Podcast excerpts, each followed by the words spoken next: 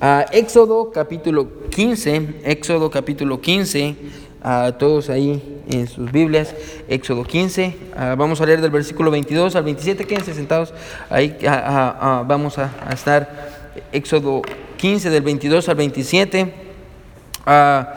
he predicado muchas veces este pasaje, pero, pero hoy quiero, yo creo que le vamos a dar una aplicación un poquito diferente.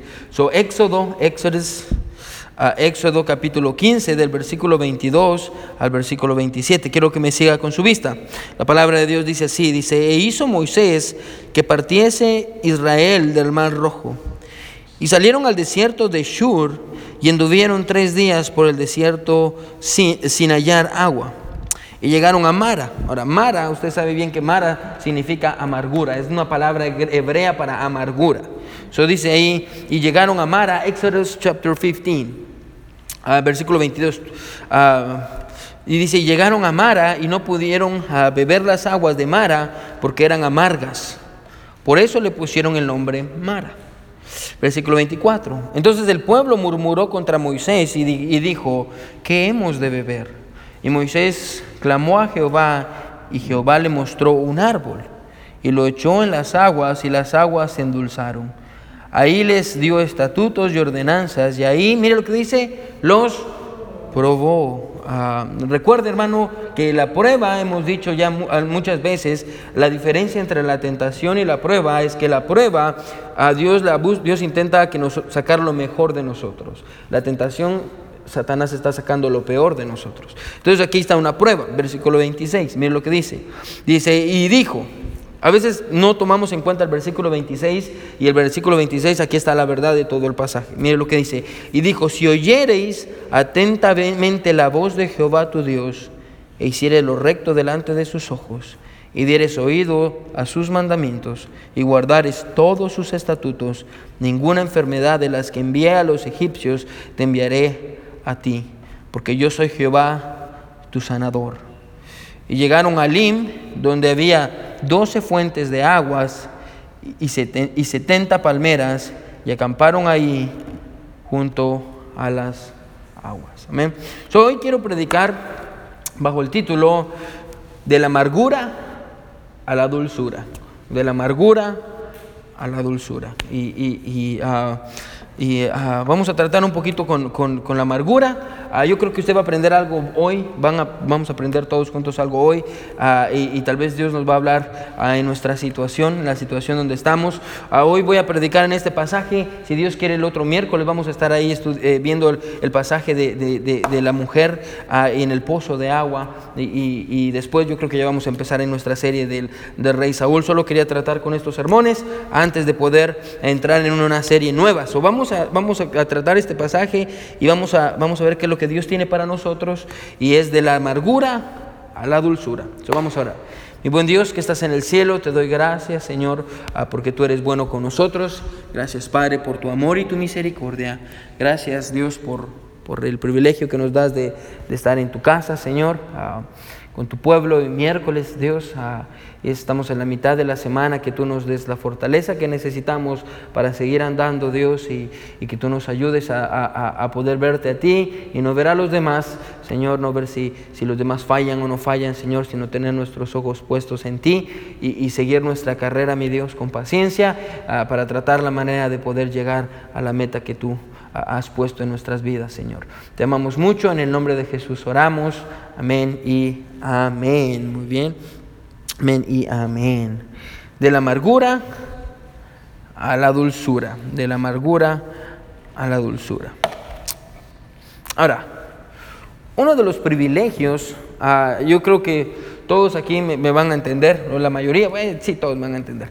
Ah, uno de los privilegios de ser papá o de ser padres, ah, yo creo que este es uno de los mayores privilegios, ah, tal vez hay unos un poquito más grandes, pero este es uno de los mayores privilegios de ser padres, es dejar que sus hijos pequeños coman cosas ácidas para reírnos de las caras que hacen. Amén. Alguna vez, si usted, Levante la mano si usted alguna vez hizo eso. No me, no me miren con una cara de jamás, pastor. Ya, gracias, gracias. Ya. Sean honestos, ya. Hermana Mariana lo hacía siempre. Ya me dijo Vincent que siempre, yo tengo hasta videos en mi celular, ya, ya, ah, es uno de los privilegios más grandes. Y ah, si usted mira mi celular, hermano, va, a encontrar ah, uno, dos o, tal vez tres o cuatro tal vez un poquito más de videos, ah, de mis hijos ah, tomando jugo de limón y haciendo caras. Amén, es algo precioso y, y todo lo hemos hecho. Amén, ahí está el, niño o la niña chiquita y usted le da el jugo de limón y usted tiene esa, esa maldad en sus ojos y, y le pone el, jugo de limón o si no es su nieto o un niño chiquito. Amén, ah, y él hace caras y lo más chistoso es que después de hacer caras piden más. Amén, piden más. Ay, que veo, pero deme más. Y quieren más, más limón. Ah, y ver sus rostros, hermano, es muy chistoso. Ahora, yo estoy agradecido, hermano, esta noche ah, por un Dios que no nos da cosas amargas en la vida, por la misma razón ah, que nosotros les damos cosas ácidas a nuestros hijos. Amén.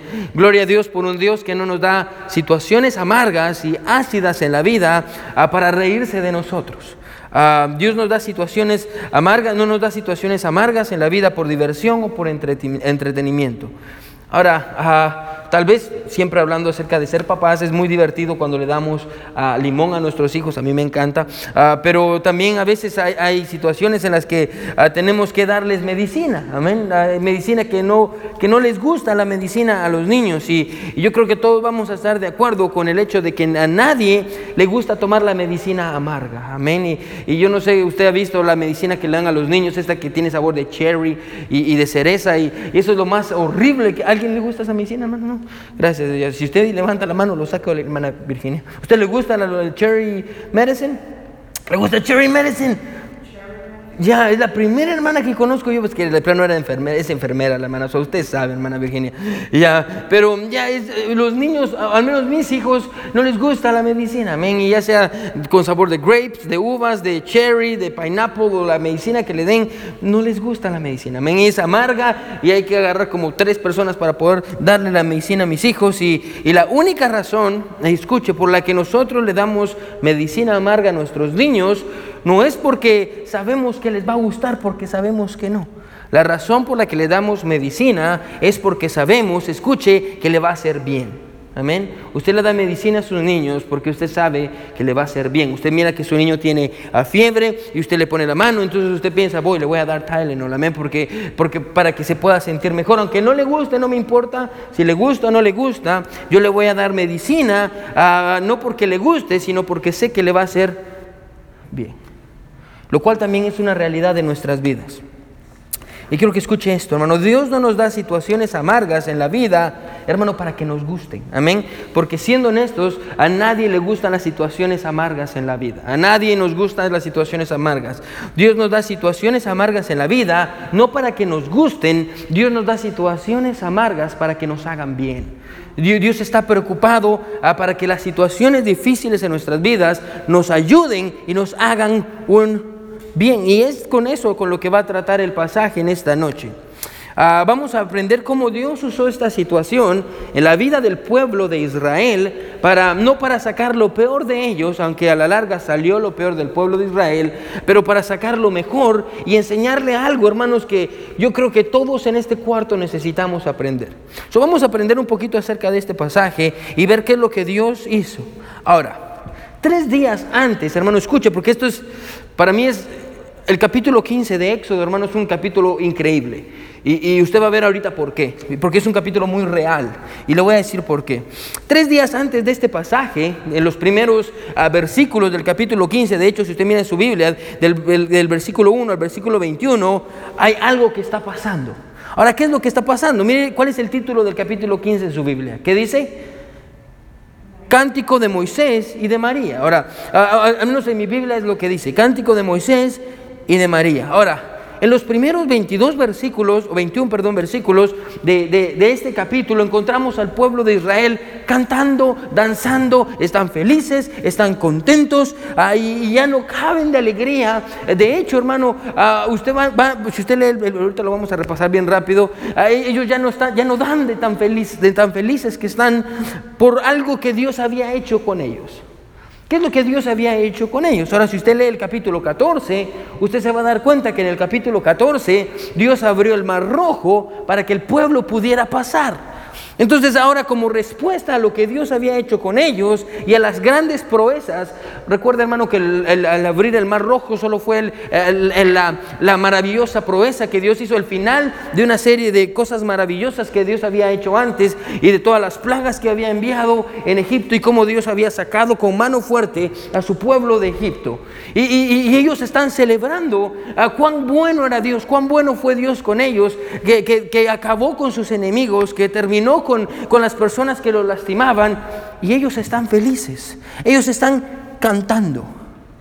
En la Biblia ah, están felices y están cantando porque cruzaron el Mar Rojo. Ahora, tal vez solo para cuando usted estudie su Biblia, ah, en la Biblia el pueblo de Israel cruzó dos, dos ríos.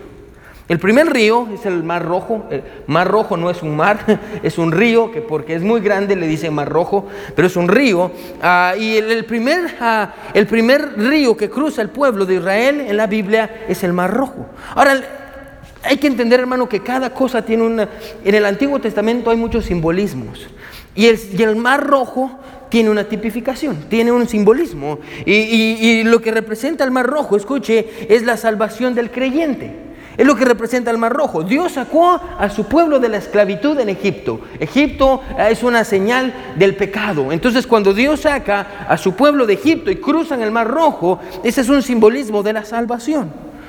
Ah, pero no los, escuche, no los sacó para que anduvieran vagando en el desierto, los sacó para que heredaran, ese era el propósito de Dios, que heredaran la tierra prometida, ah, que representa, escuche, el lugar de la bendición. En su Biblia la tierra prometida representa el lugar de la bendición, la voluntad de Dios, ah, una vida cristiana victoriosa. Eso representa la tierra prometida. Así que Dios, escuche, sacó a su pueblo, ellos cruzaron el primer río, que es el, río, el mar rojo, eso tipifica la salvación, después de un tiempo... Ah, tristemente usted sabe qué pasa con el pueblo, fallan andando vueltas en el desierto, pero después van a cruzar el segundo río, que es el río Jordán. Ahora el río Jordán tiene otra tipificación. El río Jordán representa, escuche, la obediencia que conduce al lugar de la bendición. Esto solo es un dato interesante para cuando usted está estudiando su vida, su Biblia, eh, usted puede hacer aplicaciones. El mar rojo representa la salvación y el río Jordán ah, representa la obediencia del pueblo para poder alcanzar las bendiciones de Dios y poder alcanzar la vida cristiana que Dios quiere que nosotros vivamos.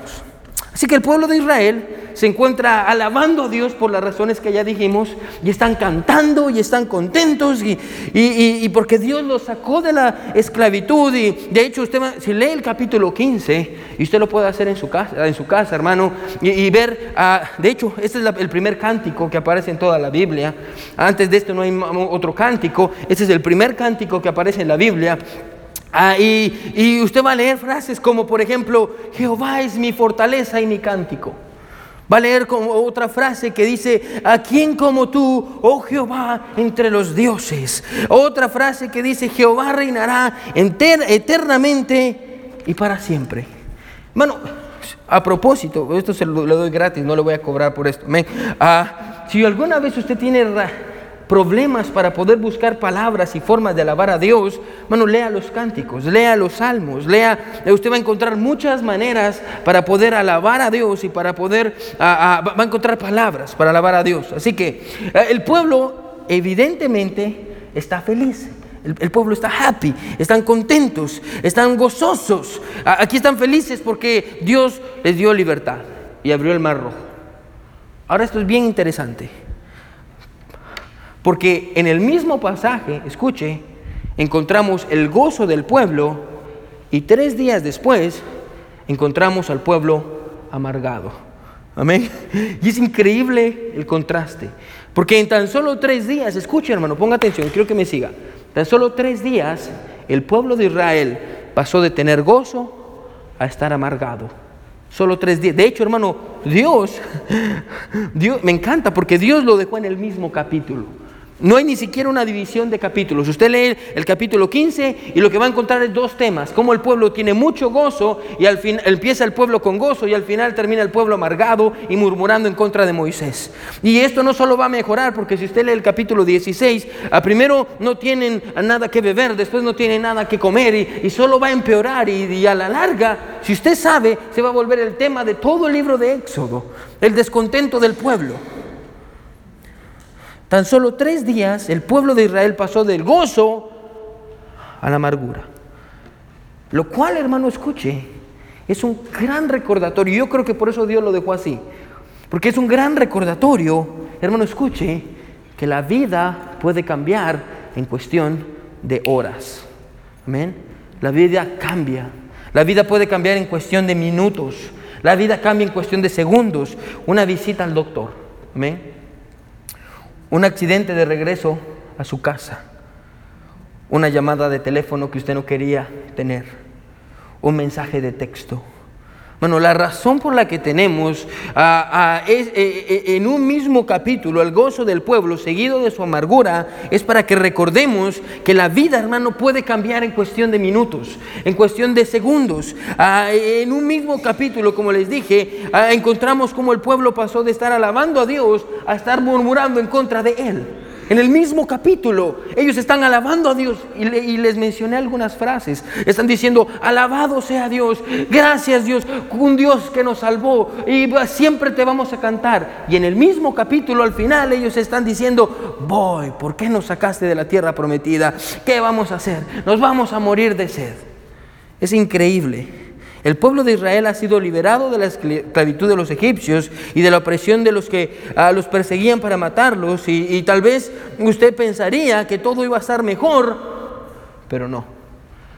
Después de las, cosas grandes que Dios hizo, ahora la Biblia dice que Dios, escuche, los lleva a un lugar de aguas amargas. Y es lo que vamos a ver. So, mire lo que dice el versículo 22. Y, vamos, a, vamos a empezar a desarrollar el pasaje. Mire lo que dice lo que es el versículo 22. Dice, ahí hizo Moisés que partiese Israel del mar rojo y salieron del desierto de Shur y anduvieron tres días por el desierto sin hallar agua. El pueblo de Israel, quiero que me siga aquí, el pueblo de Israel había estado en el desierto por tres días y se les había acabado el agua para tomar. El agua con la que habían salido de Egipto se había agotado y ya no tenían más agua para tomar. Y, estaban, recuerda hermano, ah, tal vez usted y yo no entendamos el, calor, que, aunque tal vez sí lo entendemos con estos días, amén, que supuestamente deberíamos de estar en los 80s, los 80s, pero estamos casi más de los 90s, amén. Ah, y hay un calor terrible, amén. Ahora yo no sé usted hermano, pero cuando hay mucho calor, yo lo primero que quiero es tomar agua, quiero hidratarme, amén, es lo que todos queremos. Y usted tal vez sale un poquito a su jardín y está ahí con sus flores y, y nomás pasó 20 minutos y usted está, ¡ay, qué calor que hace! Amén, ya, y entra y, y, yo no sé usted, pero yo quiero el aire frío, el aire acondicionado y cuando me subo al carro lo pongo todo para que me dé la cara porque yo quiero aire frío y yo quiero tomar agua. Ahora se imagina, ellos están bajo el calor del desierto. No es que hayan muchos árboles en el desierto y están caminando y han pasado. Recuerde que el pueblo no está acostumbrado a andar en el desierto porque vivían en Egipto, tenían sus casas en Egipto, todo lo que necesitaban estaban en Egipto y era un pueblo que acababa de salir. Y por tres días ellos han andado en el desierto y no han encontrado agua para tomar. Y, tienen mucha sed y quieren a tomar agua. Y de pronto miren lo que es el versículo 23. Y llegaron a, ¿a dónde? A Mara. Ahora, cuando llegan a Mara, el lugar no se llama Mara. La Biblia explica, mire que sigue diciendo, y no pudieron beber las aguas de Mara porque eran aguas amargas, por eso le pusieron el nombre Mara. ¿Qué quiere decir ahí? Que cuando llegaron a ese lugar, no era como que había un rótulo que decía con una calavera, cuidado, be careful, amén, eh, aguas amargas. No, yo me puedo imaginar al pueblo de Israel caminando y de pronto miran un oasis.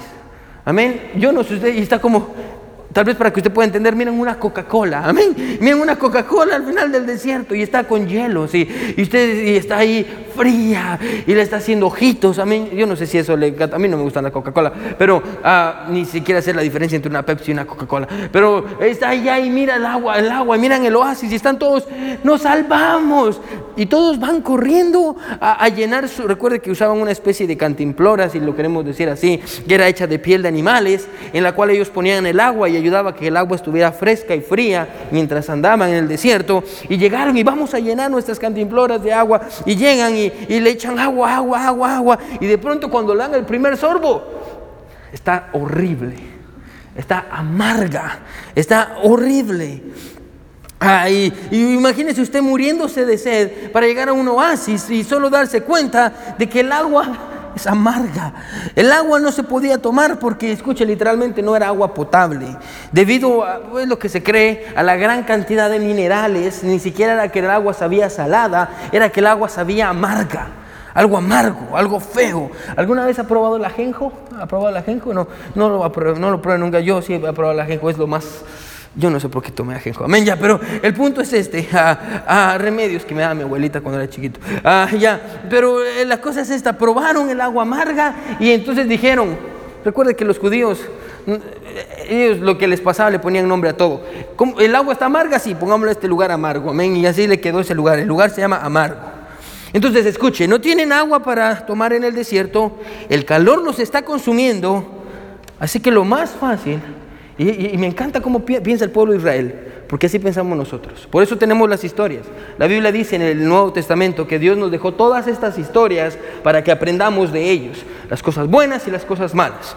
y aquí están ellos en este lugar de frustración, y lo primero que piensan es, bueno, nos vamos a morir de sed, nos vamos a morir deshidratados en este lugar. ¿Qué hacemos? Oh, ¿quién nos sacó de aquí?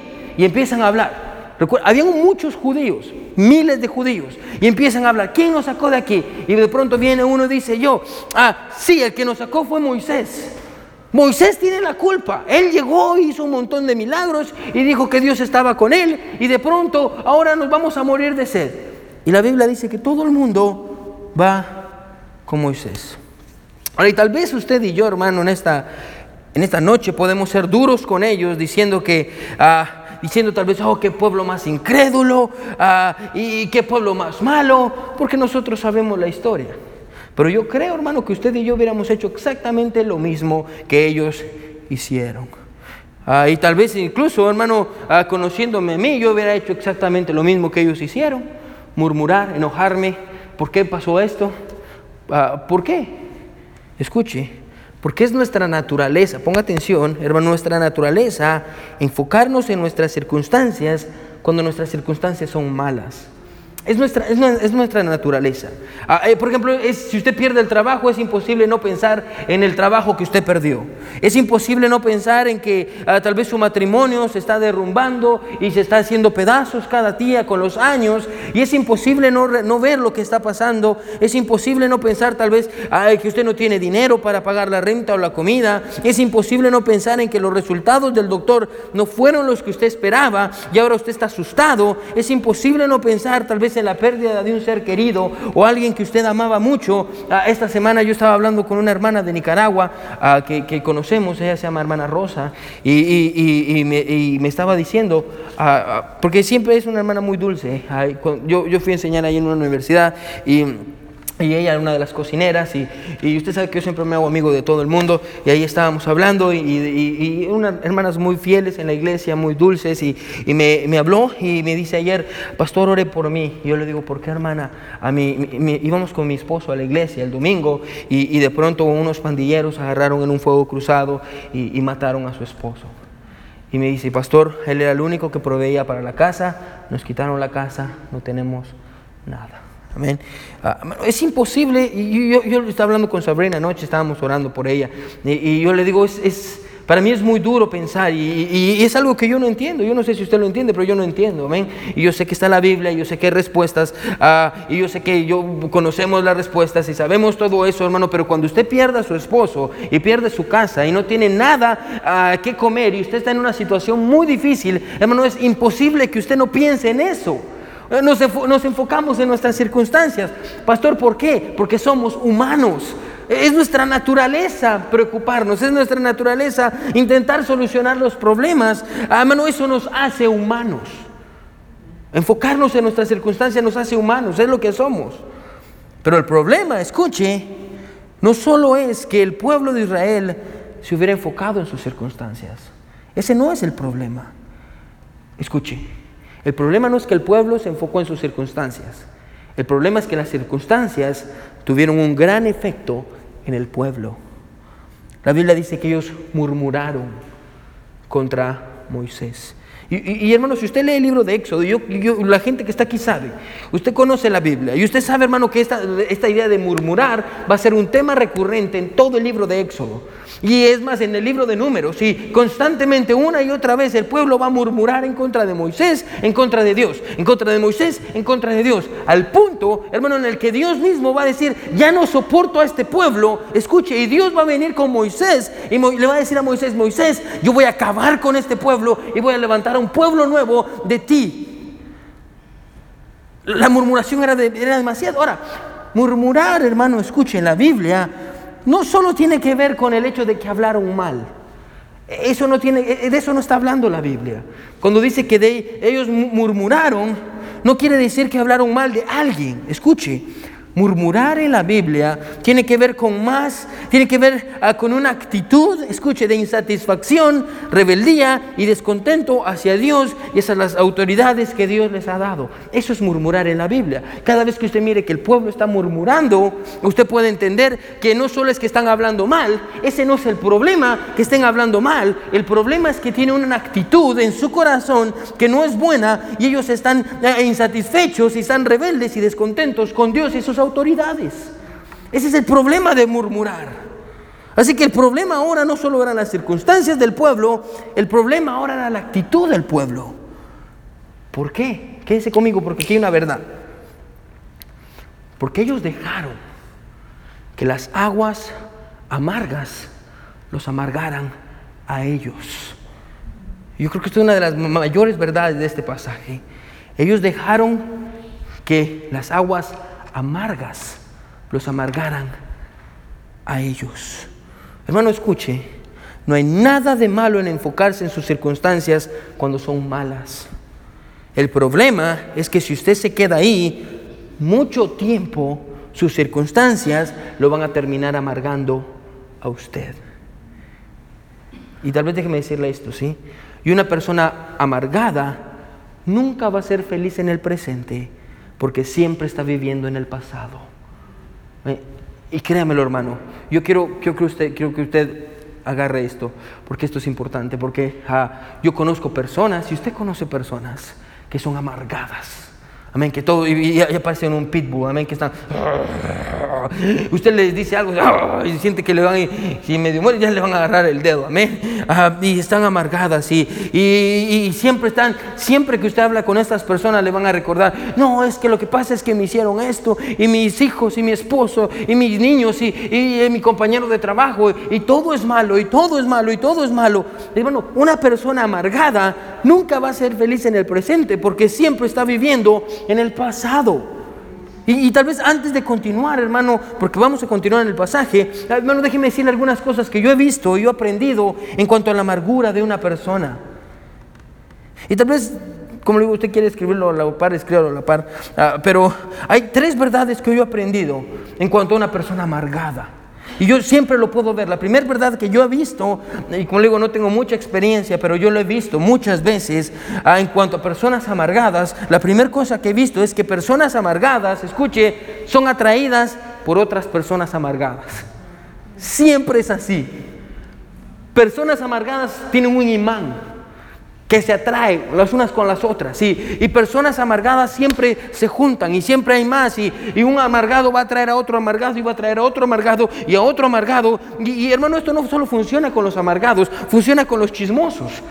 Y a veces, hermano, me encanta porque hay personas. ¿Usted quiere identificar a un chismoso? Le voy a ayudar. Amén. Esta es eh, una clave para identificar a un chismoso. Una persona chismosa siempre va a decir esto. Yo no sé qué tengo, pero las personas siempre vienen conmigo para contarme sus problemas. y, hasta piensa, que soy bien especial. La, gente solo aparece y pum, me empiezan a contar qué es lo que está pasando con ¿Por qué será? Amén. ¿Por qué será que siempre van con esta persona? Amén. ¿Por, qué será que siempre van y ni siquiera, escuchen, ni siquiera van a pedirle un consejo? Simplemente van a contarle todo. ¿Por qué? Porque es igual que con las personas amargadas. Hermano, se atraen se atraen, es como un imán. Bueno, ponga un grupo de personas y ponga una persona amargada en esta esquina y otra persona amargada en la otra esquina que no se conocen. Hermanos, yo créamelo, deje que pasar una semana, dos semanas, un mes y yo le apuesto que estas dos personas se van a juntar y van a terminar siendo buenos amigos. ¿Por qué? Porque personas amargadas se atraen. Número dos, la segunda cosa que yo he aprendido, como digo, esto es gratis, yo quiero ayudarlo. La segunda cosa que he aprendido sobre personas amargadas es esto. Personas amargadas, escuche, desarrollan un corazón duro e insensible hacia los demás. Personas amargadas desarrollan un corazón duro e insensible hacia los demás. Personas amargadas, hermano. No, le importa si alguien está llorando. Si, pueden ver a, su mejor amigo, escuche, pueden ver a su papá, pueden ver a su esposo, pueden ver a sus hijos sufriendo, diciendo un montón de cosas que ellos no van a cambiar su corazón. Su corazón va a ser siempre duro, siempre frío y nunca va a ser quebrado. Es una persona amargada es así es insensible. Puede ver que alguien se está muriendo de hambre mientras él tiene un plato de comida que nunca va a regalar nada. Es una persona que tiene un corazón amargo, duro, es insensible ante las necesidades de otras personas. Tercer cosa que he aprendido sobre una persona amarga es esto. Personas amargadas, y esta es la más dura. Personas amargadas están destinadas a quedarse solas. Yo voy a repetir. Personas amargadas están destinadas a quedarse solas. La amargura, hermano, en una vida aleja a las personas.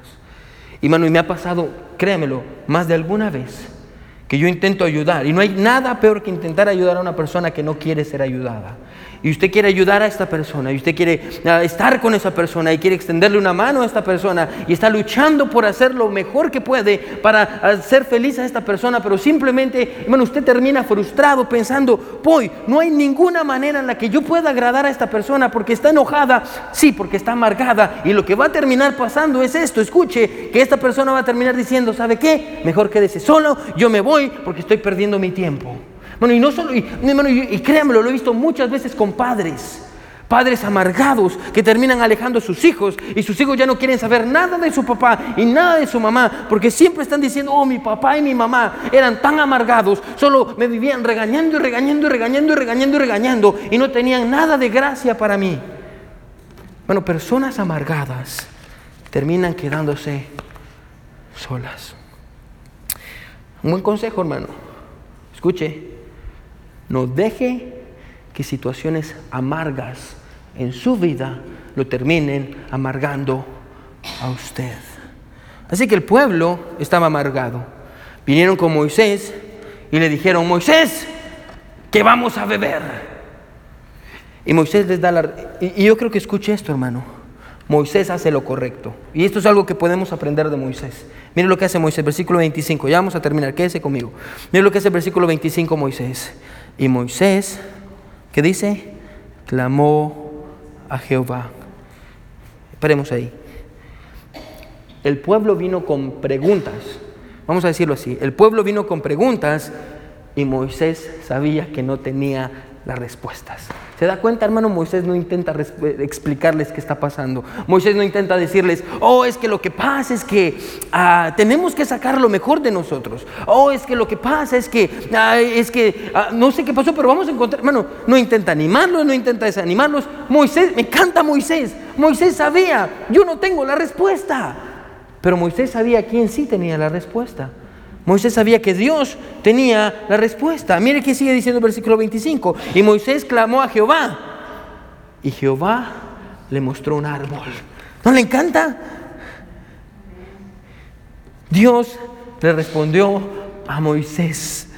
Ahora, hermano, ¿Y cómo le respondió Moisés? Moisés viene con Dios, Dios, yo no tengo las respuestas, el pueblo tiene preguntas, yo sé que tú tienes la, respuesta, Dios, ¿qué hacemos, Señor? ¿Qué, qué, hacemos? Tú nos sacaste del, de allá de Egipto, ¿qué hacemos? Y Dios dice, ok, aquí hay un árbol. amén. Me encanta Dios, amén. Y yo me puedo imaginar al pueblo, y mi imaginación, amén, me puedo imaginar al pueblo diciéndole a Moisés, Moisés, nos vamos a morir de, nos vamos a morir de sed, ¿qué hacemos? Y Moisés se va a una esquina a orar y de ahí regresa y dice, ya tengo la solución. ¿Qué vamos a hacer? Moisés va y corta un árbol, obviamente no hay árboles grandes en el desierto, agarra el árbol, le quita las ramas, agarra el árbol, lo trae al, oasis y lo tira en el oasis. Y todo el mundo lo está viendo. Qué bueno que eres el líder, Moisés, amén. un árbol un árbol. Ahora muchos, hermano, yo leí muchos comentarios, amén, como más de 10 comentarios sobre este pasaje. Y la mayoría dice esto. La mayoría intenta darle un significado a este árbol. Y dice, oh, es que el árbol representa la cruz de Jesús. Ahora, es una buena idea, pero en el pasaje no está. Amén. So, hay algo que deberíamos de aprender, que cuando la Biblia pone un punto y final, nosotros no ponemos una coma. Amén. Eh, la Biblia no dice, y, en el Nuevo Testamento no hay una referencia que diga que era este árbol, así que podemos entender lo siguiente. Escuche, que el enfoque, ponga atención, no debería de estar en el instrumento que Dios usó para salvar a su pueblo. El enfoque nuestro debería de estar en el hecho de que Dios salvó a su pueblo.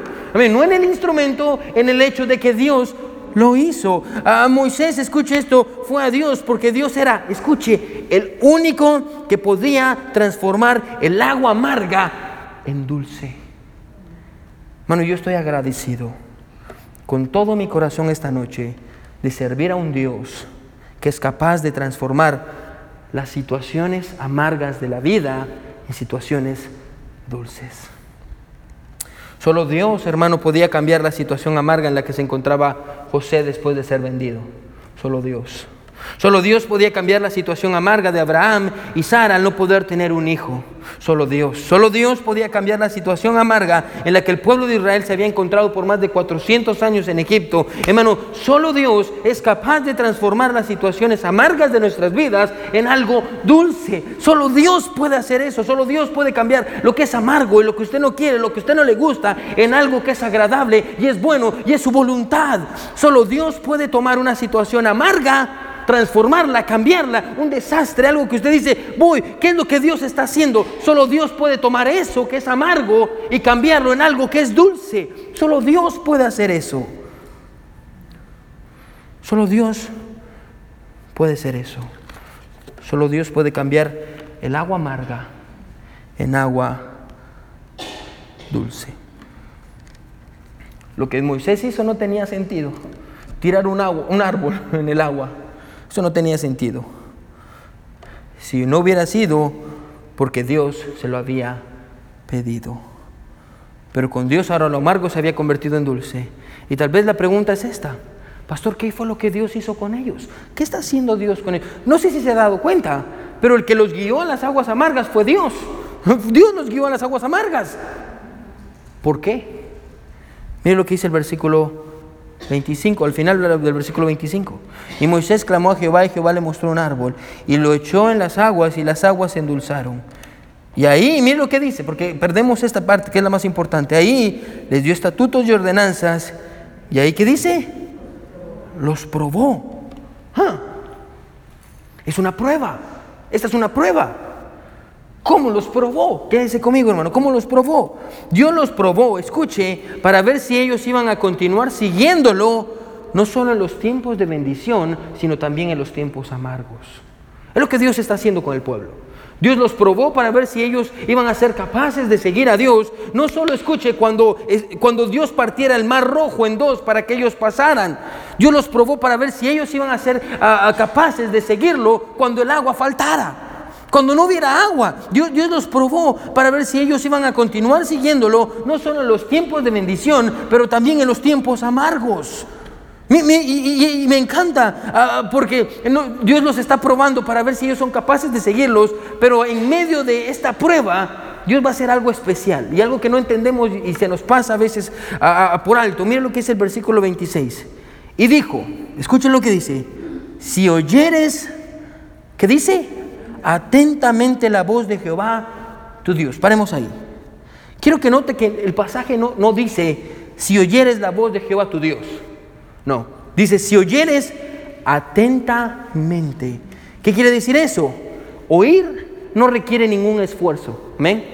Unos de ustedes están oyendo y no requiere esfuerzo. Pero ponga atención, oír atentamente requiere un esfuerzo de usted. Requiere que usted ponga su atención. Requiere que usted haga un esfuerzo. Que tal vez usted está cansado ahorita porque vino de su trabajo y usted está, no, yo no solo quiero oír y poner una cara de que estoy oyendo, yo quiero oír atentamente. Quiero agarrar lo que está diciendo el pastor. Yo quiero oír atentamente. Escuche hermano, porque esto es bien importante. Dios le está pidiendo a su pueblo que cuando estén en un tiempo de prueba o de aflicción o adversidad, que se esfuercen en escuchar su voz. Es lo que Dios está diciendo. Cuando ustedes estén, por eso Dios los probó, ponga atención porque esto es especial.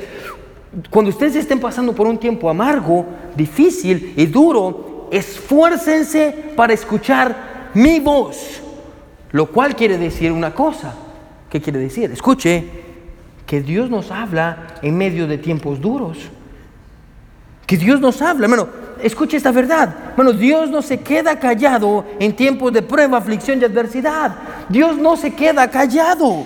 Es más, si usted se da cuenta, hermano, el pueblo ah, estaba preocupado por tener agua para tomar, pero Dios estaba preocupado por la situación del pueblo. Por eso Dios los llevó a Mara para poder hablarles allí. Si es Lewis dice esto, escuche, y es un comentario bien atinado. Si es Lewis en uno de sus libros dice lo siguiente. Dios susurra en nuestros placeres. Dios habla en nuestra conciencia, pero grita en nuestro dolor. Solo voy a repetir, Dios susurra en nuestros placeres. Dios habla en nuestra conciencia, pero nos grita en medio del dolor. Cuando tiempos amargos vienen a su vida, hermano, no debería de cerrar sus oídos a Dios, no debería de alejarse de Él, no debería de murmurar en contra de Él, no debería de alejarse de Él. Cuando tiempos amargos vienen a su vida, no debería de cerrar sus oídos a Dios, porque es cuando más debería de escucharlo. Dios dice, cuando esté pasando por tiempos amargos, es esencial que haga un esfuerzo por estar atento a mi voz y hacer lo que yo digo. Mire cómo termina el versículo 26. Si oyeres atentamente la voz de Jehová tu Dios, eh, ¿qué dice ahí? Eh, hicieres lo, que, lo recto delante de sus ojos y dieres oído a sus mandamientos y guardares todos sus estatutos. quiero, quiero que me siga lo que Dios está diciendo. Dios está diciendo, cuando esté pasando por tiempos amargos en su vida, es esencial que haga un esfuerzo por escuchar mi voz y hacer lo que yo le digo. Pastor, ¿por qué? Y, y aquí viene lo interesante del pasaje. ¿Por qué? ¿Por qué Dios le está pidiendo a su pueblo que cuando estén en un tiempo duro y en un tiempo amargo, bueno, recuerde que Dios está preparando al pueblo. Esto es nuevo para el pueblo de Israel. Y el pueblo de Israel está conociendo cómo Dios funciona, cómo Dios actúa. Y Dios les está enseñando cómo Él, cómo él funciona. Y nosotros deberíamos de aprender cómo es que Dios funciona. Y Dios está diciéndole a su pueblo, escuchen, cuando venga un tiempo duro, ustedes deberían de poner mucha atención a mi voz y hacer lo que yo les digo. ¿Por qué? ¿Por qué? Mira lo que dice el versículo 27. Y llegaron, ¿a dónde? A Elim. ¿Qué había en Elim? Donde había doce fuentes de agua y setenta palmeras. Y acamparon ahí junto a las aguas. ¿Por qué? ¿Por qué el pueblo debía escuchar atentamente a Dios en lugar de murmurar y hacer lo que Dios quería que hicieran? Escúchelo, voy a decir por qué. Porque de la misma manera en la que Dios los guió al lugar de las aguas amargas, Dios también los guió al lugar de aguas abundantes. ¿Se da cuenta? Y vamos a ponerlo de esta manera, y esta es la verdad del pasaje. El mismo Dios que los guió hacia la prueba fue el mismo Dios que los guió afuera de ella. ¿Se, se da cuenta?